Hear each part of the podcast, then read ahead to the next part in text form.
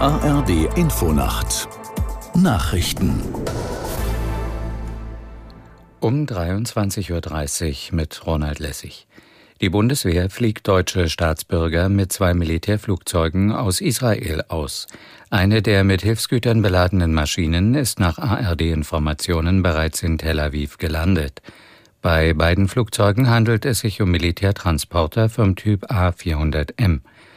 Eine Sprecherin der Luftwaffe erklärte, auf dem Rückflug bestehe für deutsche Staatsbürger und deren Familien die Möglichkeit, mitgenommen zu werden.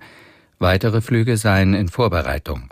Die Maschinen wurden jeweils um 3 Uhr und 4.30 Uhr auf dem Fliegerhorst im niedersächsischen Wunstorf zurückerwartet.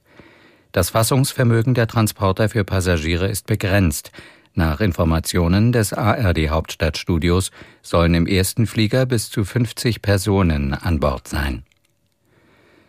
Nach dem Schleuserunfall mit sieben Toten auf der A94 in Bayern ist der mutmaßliche Fahrer in Untersuchungshaft. Dem 24-Jährigen werden unter anderem siebenfacher Mord und 15-facher versuchter Mord vorgeworfen. Aus der Nachrichtenredaktion Mareike Markosch. Der Mann soll laut Polizei Freitag früh mit 23 Menschen in einem Kleintransporter unterwegs gewesen sein, der für höchstens neun Personen ausgelegt war. Als die Polizei ihn kontrollieren wollte, sei er zunächst mit 180 Stundenkilometern geflohen und dann verunglückt. Sieben Insassen starben, darunter ein sechs Jahre altes Kind. Auch der 24-Jährige selber wurde verletzt. Die Passagiere stammten aus Syrien und der Türkei. Laut Staatsanwaltschaft gibt es mittlerweile fast täglich Fälle, in denen Menschen ungesichert in Kleintransportern eingeschleust werden. Nach den Bombendrohungen gegen den Louvre und das Schloss von Versailles in Paris hat der französische Innenminister Darmanin Entwarnung gegeben. An keiner der beiden Touristenattraktionen habe Gefahr bestanden, sagte Darmanin. Aus Paris Caroline Dilla. Im Laufe des Tages waren das Louvre-Museum und das Schloss von Versailles sowie der angrenzende Park nach Bombendrohungen evakuiert worden. Am Freitag hatte die französische Regierung die höchste Terrorwarnstufe ausgerufen.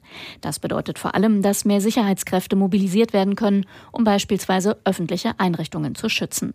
Nach Angaben des Élysée-Palastes sollen bis Montag landesweit bis zu 7000 Soldaten der Antiterroreinheit Sentinelle mobilisiert werden und bis auf weiteres im Einsatz sein.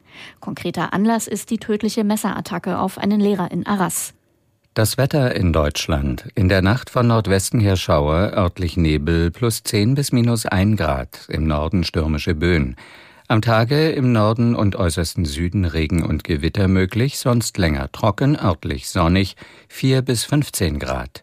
Die weiteren Aussichten am Montag im Süden heiter, im Norden Schauer 5 bis 15 Grad, am Dienstag an den Küsten Schauer sonst heiter 7 bis 16 Grad. Das waren die Nachrichten.